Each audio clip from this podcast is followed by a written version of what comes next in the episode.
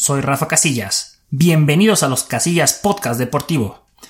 El día de hoy me encuentro otra vez solito, pero bueno, vamos a darle porque este fin de semana tuvimos muchísimos eventos deportivos. En específico vamos a hablar de dos que personalmente los disfruté bastante, que tuve mucha expectativa por ellos por semanas, por lo que significaban eh, en sus diferentes ámbitos. Así que, pues el primer tema o el primer evento que, que nos compete o nos interesó este fin de semana, pues fue el clásico español. Real Madrid-Barcelona, donde los merengues, desgraciadamente para mi fortuna, se llevan la victoria 2 por 1. Analizando el partido, que sí tuve la fortuna de, de ver de principio a fin, el Real Madrid en ningún momento lo vi dominante, jugó bastante al contragolpe, pero eso es muy efectivo. No necesariamente tener la pelota te va a asegurar llevarte la victoria. Entonces el Barcelona se caracteriza desde la época de Pep Guardiola en mi memoria, desde que tengo conciencia y mi gusto por el equipo de Cataluña, por tener mucha posesión. Con Pep Guardiola, pues esa posesión se traducía en victorias porque tenía buenos definidores y de esa filosofía creo que es lo único que se ha quedado, mantener la posesión a veces sin saber qué hacer.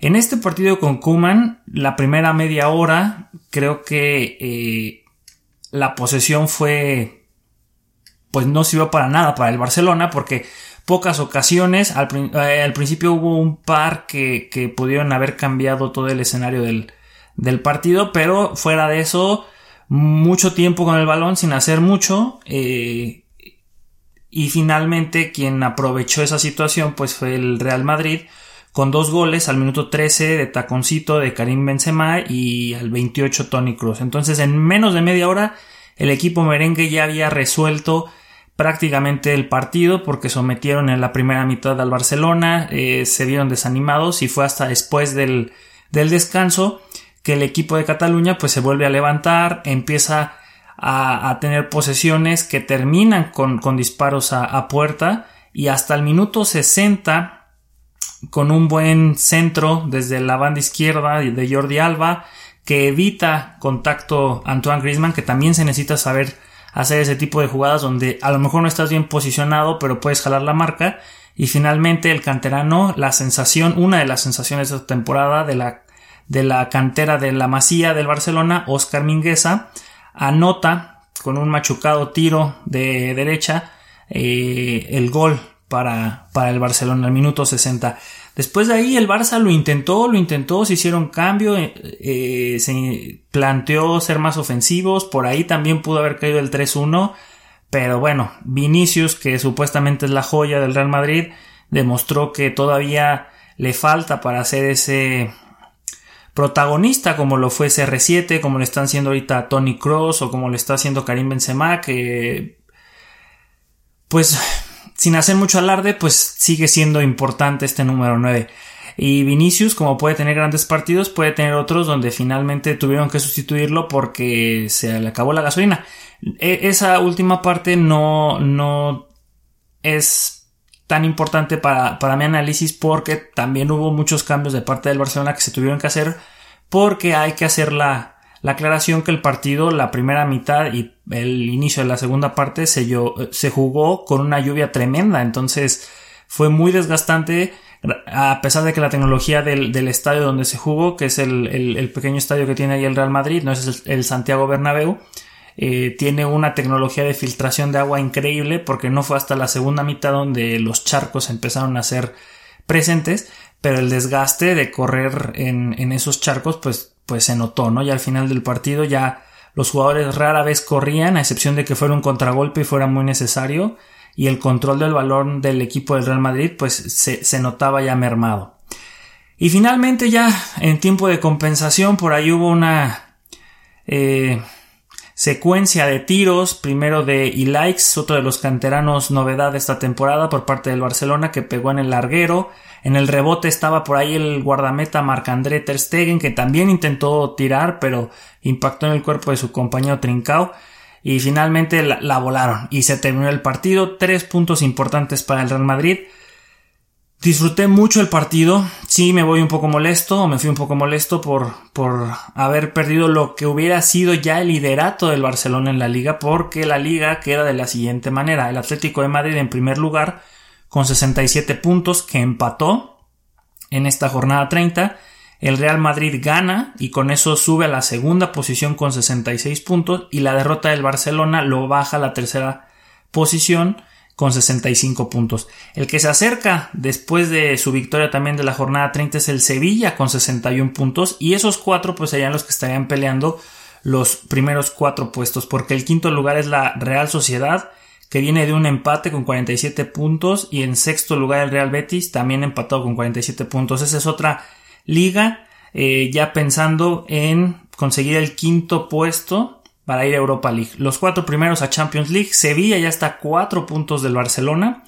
Y por ahí tiene partidos pendientes con. que se van a enfrentar, perdón, en las siguientes jornadas contra el Real Madrid. Que, sería tal vez eh, a quien yo le cruzo los dedos y le voy a rezar para que aunque sea le saque el empate. Y el Barcelona de aquí tiene que ganar como venía haciéndolo todos, todos los partidos. Por desgracia, el Barcelona y el Atlético de Madrid se van a enfrentar en las próximas jornadas. Tienen ese partido todavía ahí que, que queda pendiente en esta liga. Y ahí el Real Madrid puede esperar que un empate también le ayude ya a llevarse el liderato y empezar a sacar distancia. Entonces, la liga se ha puesto muy divertida, algo que no se había hecho en mucho tiempo. Y regresando a lo que fue el clásico, les digo, sí me voy molesto, pero creo que el Barcelona jugó muy bien la segunda mitad. El primer tiempo sí se vieron apagados, se vio otra vez un Messi cabizbajo, pero ya hay otros protagonistas como Pedri, como el mismo Griezmann se le ve otra actitud, como Mingueza, que son muchachos que a pesar de que van perdiendo, todavía entienden o tienen esa, tienen ese brete de estar jugando en el Barcelona, un clásico. Algo que me dio gusto que hizo Coman, el entrenador del Barcelona en este, en este partido, es que mantuvo su sistema de cinco, bueno, tres defensas centrales, dos carrileros, es un 5-2 y, y tres adelante con, con Messi, con Dembélé, con Griezmann, sacó todo lo que tenía y en la línea central de defensas no utilizó a Piqué, que fue lo que sí hizo con el Paris Saint Germain, que se había lesionado Gerard Piqué por jerarquía, por experiencia, lo mete después de esa lesión, regresando de esa lesión al partido contra el Paris Saint Germain y se lo llevaron de calle porque no traía ritmo de partido. Hoy deja su línea de centrales eh, con Lenglet, con Frankie de Jong y Mingueza como defensas centrales y lo hicieron muy bien. A pesar de sus errores al inicio del partido, después entendieron bastante bien. Y esa continuidad me parece pues muy importante y que dará frutos en un futuro ya muy cercano. La segunda mitad me parece que el Barcelona es donde mejor se vio. El Real Madrid supo capitalizar sus contragolpes bien y, y, fue bien ganado porque no podemos echar la culpa a la cantidad de veces que falló el Barcelona y los aciertos que tuvo el Real Madrid por ahí se queja mucho de que hubo un penal sobre Dembélé y al final otro sobre Braithwaite. El de Dembélé me parece que sí fue. Lástima que no lo hayan marcado. El de Braithwaite sí me pareció eh, totalmente de nominación al Oscar.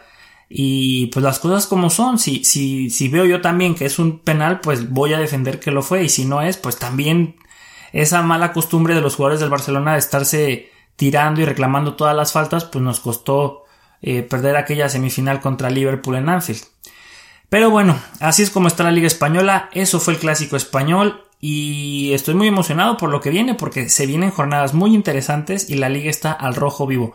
Que del primero al cuarto lugar solamente se lleven escasos 6 puntos, pues habla de que la liga se vuelve a ser competitiva, ¿no? Y, y así es como debería ser cada año.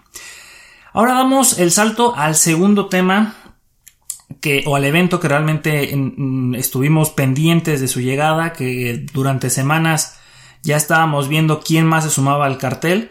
Y estamos hablando para los amantes de la lucha libre y una que seguimos ya desde hace años aquí en los casillas, WrestleMania de la WWE, esta empresa de Estados Unidos, famosísima a nivel mundial. Para muchos es el, el paraíso económico para los luchadores porque es donde mejor pagan es donde tienes más reflectores. Tal vez no es la lucha más espectacular ni, ni la de mejor calidad, no como la mexicana, no como la japonesa, pero los americanos, los gringos saben hacer espectáculos. Y así fue. Por segundo año consecutivo se lleva en Tampa Bay. En esta ocasión no se hizo en un estadio, pues digamos como un polideportivo, como de básquetbol, donde se hizo la, el, año pasado, eh, a puertas cerradas, porque el tema del COVID estaba al rojo vivo. Hoy en Estados Unidos, gracias a su infraestructura y sus políticas para llevar la vacuna, eh, se pudo hacer en el estadio de los Buccaneers de Tampa Bay, en este estadio de la NFL, lo adecuaron con un ring al centro del campo. Y ya hubo gente que, que fueron alrededor de 20-25 mil personas, lejos todavía de, ocupar el, el, lleno total, que personalmente creo que todavía fue muchísima gente y las medidas de higiene no se siguieron, ese es un punto negativo, pero yo que lo vi desde casa, desde la seguridad de mi casa y, a través de, de una pantalla, pues puede disfrutar cómodamente estas dos noches de, de lucha libre profesional. Vámonos de acuerdo aquí como está el cartel, no es el orden como tal, pero voy a intentar recordar más o menos cómo estuvo el orden. A ver, la primera noche tuvimos la pelea por el campeonato de la WWE varones entre Bobby Lashley y Drew McIntyre. Fue una lucha muy interesante entre dos powerhouse y al final se la lleva Bobby Lashley, el villano de esta historia. Eh, al momento que estamos grabando este capítulo ya sabemos que van a tener revancha en el siguiente pago por evento. Después de ahí se tuvo eh, la pelea, creo que aquí voy a tener un, no recuerdo muy bien aquí cómo el orden, pero recuerdo que Cesaros contra Seth Rollins, una batalla donde Seth Rollins, que es aquí el villano de la historia, estuvo molestando a Cesaro, le estuvo echando tierra, que él no, no servía, hasta hizo una campaña para eh, mostrar todos sus no logros que él sí tiene a, a diferencia de Cesaro y finalmente el suizo, el cyborg suizo se lleva la victoria en lo que para mí fue una de las dos mejores luchas de la noche. Después tenemos este combate eh, de féminas, un tag team de por equipos. Fueron uno, dos, tres, cuatro, cinco equipos que se enfrentaron. Eran dos equipos que entraban a la arena. El que vencía se quedaba, el que perdía se, se, iba y el que vencía tenía que esperar a un nuevo, a una nueva pareja de mujeres para luchar contra ellas y si ganaban seguían avanzando. Quien, quien ganara ese combate a la noche siguiente pelearía por los campeonatos de parejas de mujeres y quien se lleva ese honor pues fue Natalia y Tamina que son hijas de dos leyendas de esta empresa. Fue una lucha dinámica, eh, yo tenía otra pareja que me hubiera gustado que hubiera ganado, de Royal Squad, quien lo estaban haciendo mucho mejor, eh, pero finalmente pues WWE apostó por la nostalgia. Siguiente combate, eh, por el campeonato de parejas de Raw, una de las marcas de esta empresa, fue entre New Day contra AJ Styles y Omos. Omos, un gigante de más de 2.10, fue quien se llevó la pelea al final después de que el equipo de New Day, los campeones, hicieran trizas a AJ Styles. Omos entró y finiquitó el combate. Fue dinámico, fue interesante, pero predecible. Después tenemos un Steel Cage Match, fue dentro de una jaula de metal, entre Braun Strowman y Shane McMahon. Braun Strowman hizo una genialidad al destrozar esa jaula y se lleva la victoria sobre Shane. No le pongan mesas porque saltan McMahon. Y pues bueno, un combate también predecible, pero Shane McMahon la supo vender muy bien. Eh, dos combates más que nos faltan. Tenemos otro pelea por el tag team eh, que fue entre The Miz y John Morrison contra Bad Bunny y Damien Prest, el ganador del Grammy. Bad Bunny, el puertorriqueño. Este para mí fue el combate de la noche porque a pesar de ser solo músico y está todo flaquito Bad Bunny, se la rifó. Hizo una hurracarrana muy bien ejecutada, le hizo un destroyer a uno de sus rivales y también lo hizo muy bien, una, una maniobra muy peligrosa pero que requiere de la buena ejecución de ambos luchadores y Bad Bunny para haberla hecho fuera del ring sin la protección que hay dentro, dentro del cuadrilátero lo hizo bastante bien al final el rapero y, y Damian Priest, su compañero también de Puerto Rico, se llevan la victoria en el combate para mí más entretenido de la noche. Y finalmente, el primer main event de un combate individual de féminas entre la campeona Sasha Banks y Bianca Belair se lo lleva Bianca Belair, que fue la ganadora del Royal Rumble. Si recordarán en capítulos anteriores hablamos de ese pay-per-view. Eh, se aplaude mucho que WWE haya permitido que este main event fuera entre dos mujeres y de raza negra, pero la historia fue débil, entonces creo que se perdió un poquito ahí el, empuje o, lo que pudo haber significado a comparación del main event de la siguiente, de la siguiente noche. Que vamos a comenzar con ese, eh, la noche 2, que fue el domingo. Primer combate entre The Finn contra Randy Orton, una gran leyenda de la WWE. Se lo lleva Randy Orton tras una traición de la patiño que tenía de Finn, que es una de las mujeres superstars que tienen, que es Alexa Bliss. Le jugó ahí una distracción y Randy Orton se lleva la victoria. Un combate pues lento, no tuvo tanta, tanta acción, pero es más la historia que nos vendieron. Pues así fue como comenzó. Después tuvimos eh, la pelea por eh, los campeonatos femeninos entre Nia Jax y Shayna Baszler, las campeonas, contra Natalia y Tamina. Se las llevan las Powerhouse Nia Jax y Shaina Baszler. Fue un combate técnico, eh, fue interesante en momentos. No creí que fueran a ganar las retadoras porque Natalia, a pesar de ser sobrina de Bret Hart, que es un luchador que es conocido por su gran técnica, finalmente pues tuvo muchos errores durante el combate que le hizo que se cortara el ritmo de la lucha. Pero bueno, finalmente retienen las campeonas. Kevin Owens contra Sami Zayn, estos dos se conocen de años, más de 20 años han luchado juntos y en contra, por lo que fue un combate muy bien ensayado, muy bien trabajado, finalmente Kevin Owens se alza con la victoria, por ahí una novela con un eh, influencer amado y odiado por otros, eh, Logan Paul, pero bueno, lo importante aquí es que Kevin Owens se lleva la victoria en WrestleMania en un combate muy bueno.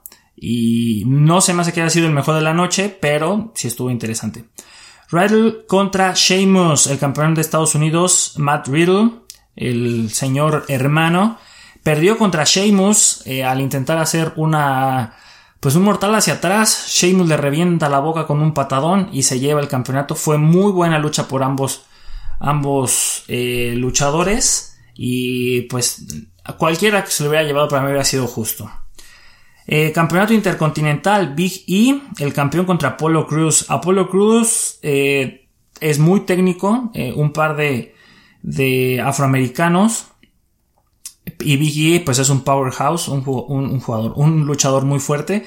Finalmente Apollo Cruz se lleva el campeonato intercontinental al haber una interferencia porque era un combate Extreme Rules, pero entró un luchador también de más de dos metros a hacerle ahí el paro y tumbar a Big E para que Apollo Cruz se llevara su segundo campeonato intercontinental. Eh, nos vamos ahora a la antesala del main event, que es Asuka, la campeona de mujeres de Raw contra Rhea Ripley. Rhea Ripley sorpresivamente se lleva el combate. Se me hace muy mala onda que Asuka vuelva a perder un, un combate en, en, WrestleMania, pero bueno, Rhea Ripley es sangre nueva. Y finalmente el main event, que fue el mejor combate para mí de esta noche, y junto con el de Bad Bunny, mis favoritos de todo este pay-per-view, Roman Reigns contra Edge contra Daniel Bryan. Hubo de todo, hubo sillas, hubo, hubo trampas, hubo eh, finishers por todos lados, rompieron mesas, eh, hubo sillas en la cabeza, en la espalda, en las piernas y finalmente pues Roman Reigns retiene el campeonato con un poco de ayuda de su, de su primo Jey Uso. Y fue un buen combate, fue tal vez el, final no fue el deseado, pero fue bastante dinámico y a mí me pareció un acierto que hayan incluido a Daniel Bryan en este combate porque le dio mucho dinamismo.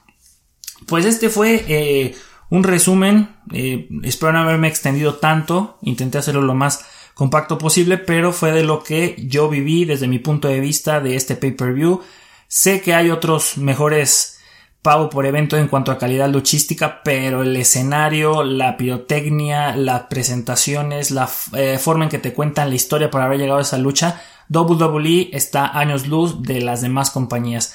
Y pues donde hay dinero baila el perro, entonces por eso es donde, donde se nota esa gran diferencia, se ve la cantidad de patrocinadores que, que van promocionando entre luchas, sneakers, Hulu, eh, el nuevo videojuego de WWE, en fin, yo me divertí bastante, lo disfruté mucho, se me pasó muy rápido porque solamente fueron 3 horas, 3 horas 20 por, por noche. Lo que antes un WrestleMania normal se hace en un solo día son 5, 6, hasta 7 horas y es un poco más pesado. Este formato no se va a volver a hacer. Ya a partir del próximo año se hará todo en una noche, volverá a ser el maratón de todo el día como se hace viendo un Super Bowl.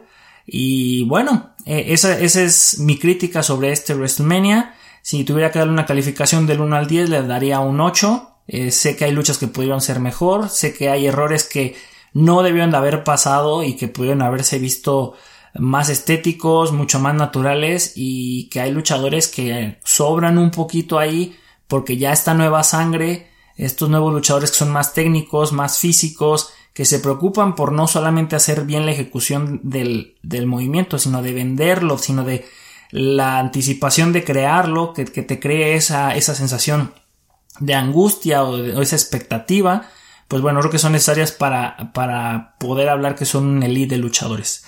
En fin, me, me pareció un buen evento, si lo pueden ver los invito a que, a que lo disfruten. Y ahora vamos a hablar acerca de la figura de la semana, Megan Rapinoe. No sé si lo estoy pronunciando bien o mal, pero es un figurón, sobre todo para la comunidad LGBT. La semana pasada fue noticia porque pidió por ahí y ha pedido en los últimos años, y no es que en toda su carrera, pues equidad en, en los salarios de las jugadoras de fútbol. ¿Quién es Megan? Es una jugadora ya de 35 años de la Selección Nacional de Fútbol de los Estados Unidos. Eh, ha jugado, ella empezó en el 2009 con los Chicago Red Stars, jugó para los Philadelphia Independence, Magic Jacks, Sydney FC, Seattle Saunders Women, el Olympique de Lyon, jugó un par de años en Francia y actualmente está jugando desde el 2013 con el OL Reign. Eh, ¿Qué palmareses tiene con la selección de Estados Unidos? Bueno, desde la sub-19 fue medalla de bronce en el Campeonato Mundial de Tailandia 2004. Eh, las Copas del Mundo Femeninas tiene dos campeonatos en Canadá 2015 y Francia 2019 donde fue la MVP y en Alemania 2011 pues se quedó con la segunda posición.